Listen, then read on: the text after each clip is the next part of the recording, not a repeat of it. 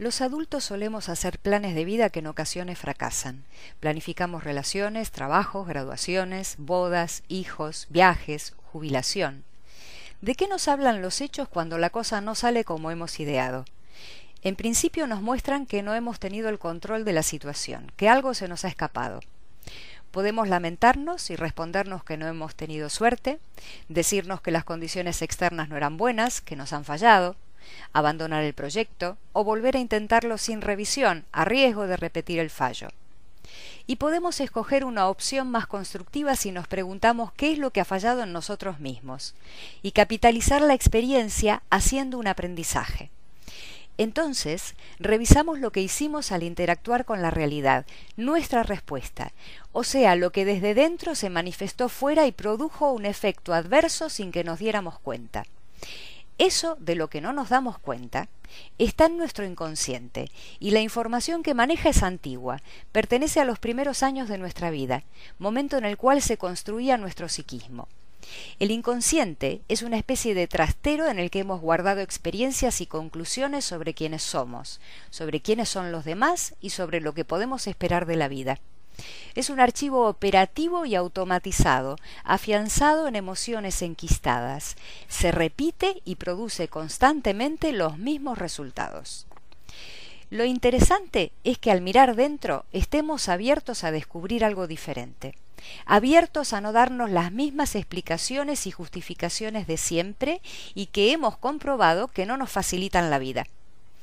La realidad externa nos ofrece posibilidades y fallos que debemos observar, y la realidad interna también. Debemos observar lo interno tanto como lo externo para obtener el resultado que buscamos y evitar las inercias de nuestro sistema inconsciente. Fallamos en casi siempre las mismas cosas. Hay personas que gritan y pierden el control en el momento clave y quienes se quedan mudos otros que dependen de ser valorados externamente y si no lo son desaparecen o se hunden. Están quienes tiranizan a los demás y quienes se dejan tiranizar, quienes se sienten incompletos, quienes niegan sus fallos y culpabilizan a los demás, quienes se sienten siempre culpables, quienes se detienen por miedo a fracasar o a tener éxito, quienes habitan en la desconfianza a todo.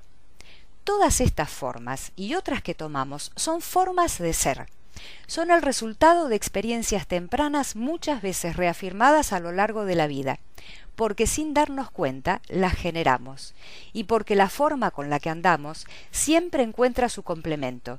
Es como la llave en su cerradura que abre siempre la misma puerta. Así es como repetimos las experiencias de fracaso y nos fijamos más a ellas y a las creencias y emociones que le dan soporte. ¿Cómo salir de este bucle? comienza a preguntarte qué es lo que siempre te pasa. No te detengas en la anécdota, porque seguro que encuentras diferencias. Olvídate de lo que te parece diferente en cada situación y detente a observar lo que se parece, el punto en el que se vuelve imposible, y eso que has sentido que ha sido igual en cada fracaso. Escucha lo que te dices en lo que te dices y el estado emocional que te genera. Que no te asuste la palabra fracaso, pues en él está tu aprendizaje. Esa es la barrera que te toca atravesar. En el fracaso está el error, la limitación a la que nos conviene enfrentarnos, el sistema de creencias que nos detiene, eso que aún no hemos aprendido, eso que espera en nosotros a ser superado, a ser resuelto. Profundiza en ti. Sea cual sea la barrera interna a la que te enfrentes, atravesarla tiene premio, pues ahí estás tú, todo tu potencial y tu proyecto de vida.